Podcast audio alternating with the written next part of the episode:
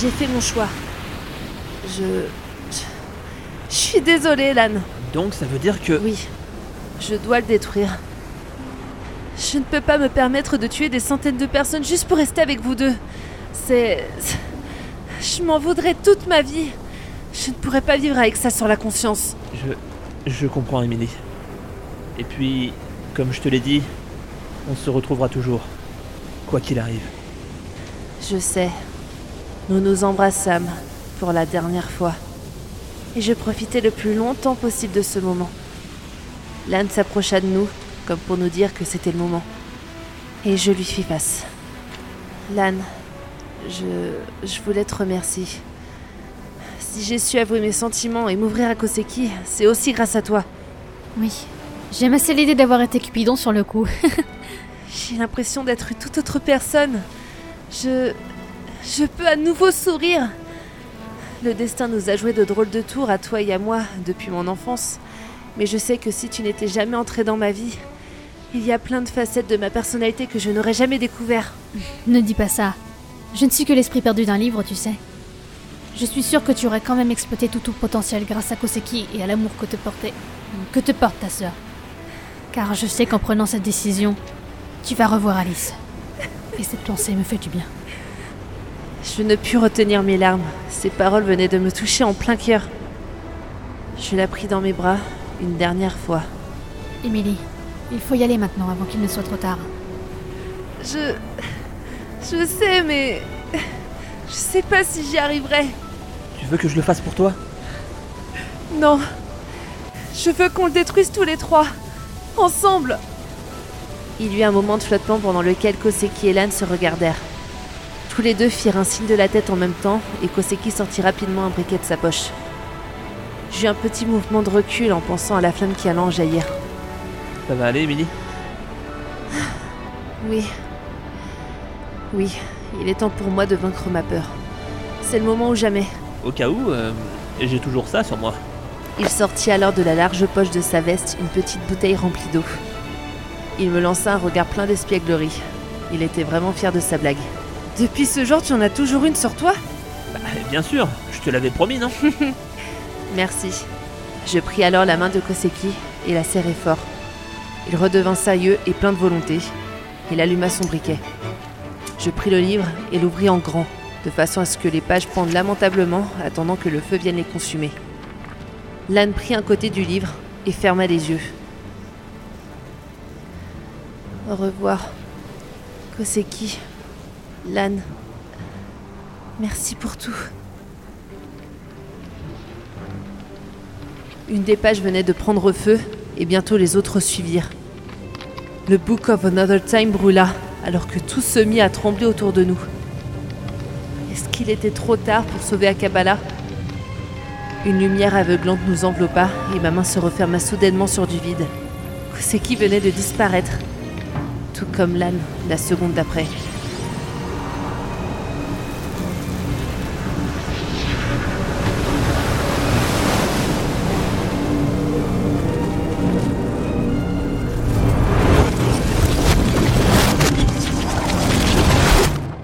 Puis, ce fut un silence. Un silence presque insoutenable. Je n'osais pas ouvrir les yeux, de peur de comprendre que j'étais morte. Un léger tic-tac se fit entendre. Puis une odeur de vieux livre me prit les narines. Je pris conscience que j'étais allongée sur une surface dure. Mes jambes étaient repliées et mon dos me fit souffrir. J'ouvris alors un œil et me mis en position assise. J'étais sur une table en bois, assez ancienne, dans un lieu qui ne m'était pas inconnu, entouré de livres. J'étais revenue à la librairie de Maho, Another Time.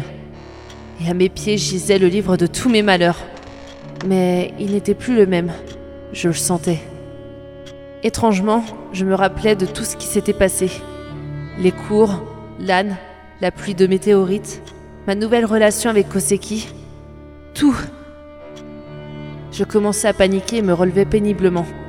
Je pris alors conscience d'une chose incroyable. J'avais rajeuni. J'étais redevenue une jeune fille de 7 ans, mais j'avais l'esprit d'une personne de 16 ans. J'avais remonté le temps tout en gardant mes souvenirs. Voyant mes grands yeux ouverts et ma mine affreuse, Un jeune garçon s'approcha et prit place en face de moi. Qu'est-ce qu'il y a? C'est. C'est ce livre qui t'a fait peur? C'est un livre d'horreur? Je pouvais reconnaître cette voix entre mille. Assis devant moi, alors que mon cerveau se remettait déjà douloureusement de cette découverte, se tenait Koseki, tel que je l'avais connu à l'époque, avec son air espiègle et son regard malicieux. Impossible de former une phrase claire dans ma tête afin de lui répondre. Je ne pus prononcer qu'un pénible. Je. Ma vision se voila. C'en était trop. Je m'évanouis sur la table.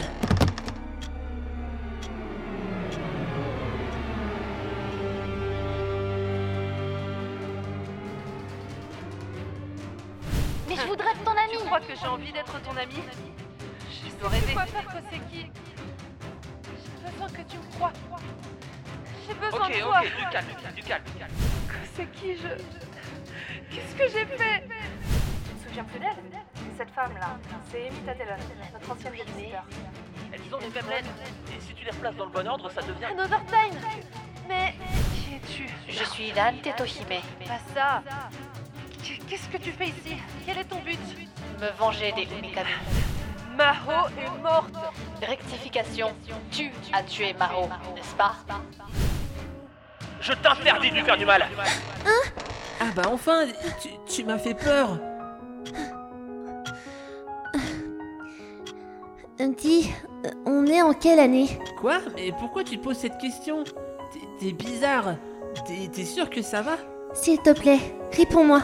Bah, euh, en, en 2001, bien sûr tu, tu veux que j'aille chercher tes parents? Alors c'était confirmé.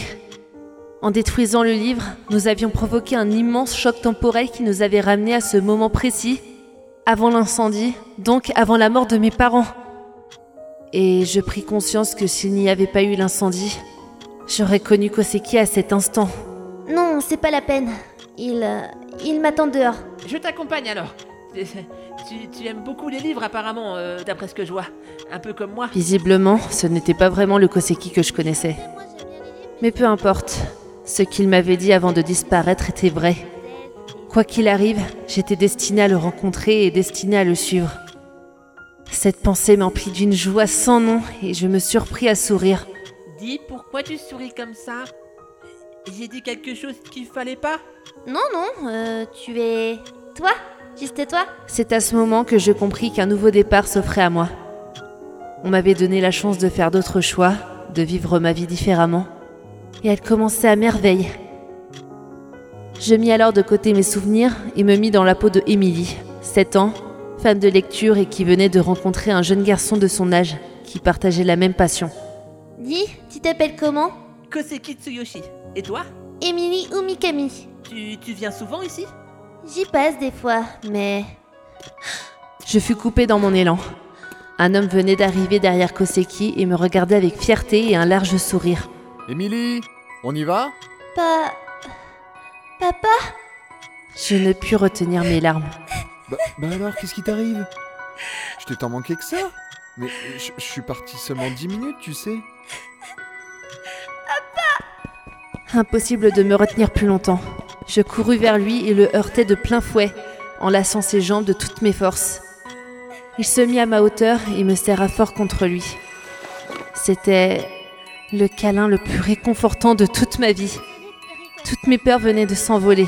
Mon cerveau était complètement chamboulé, mais peu importe. J'avais retrouvé mes parents, j'avais rencontré Koseki. Un nouvel horizon s'ouvrait devant moi. Un horizon fait de bonheur et de changement. Je savais quoi faire désormais. Il se releva, me prit par la main et m'entraîna vers la sortie de la librairie.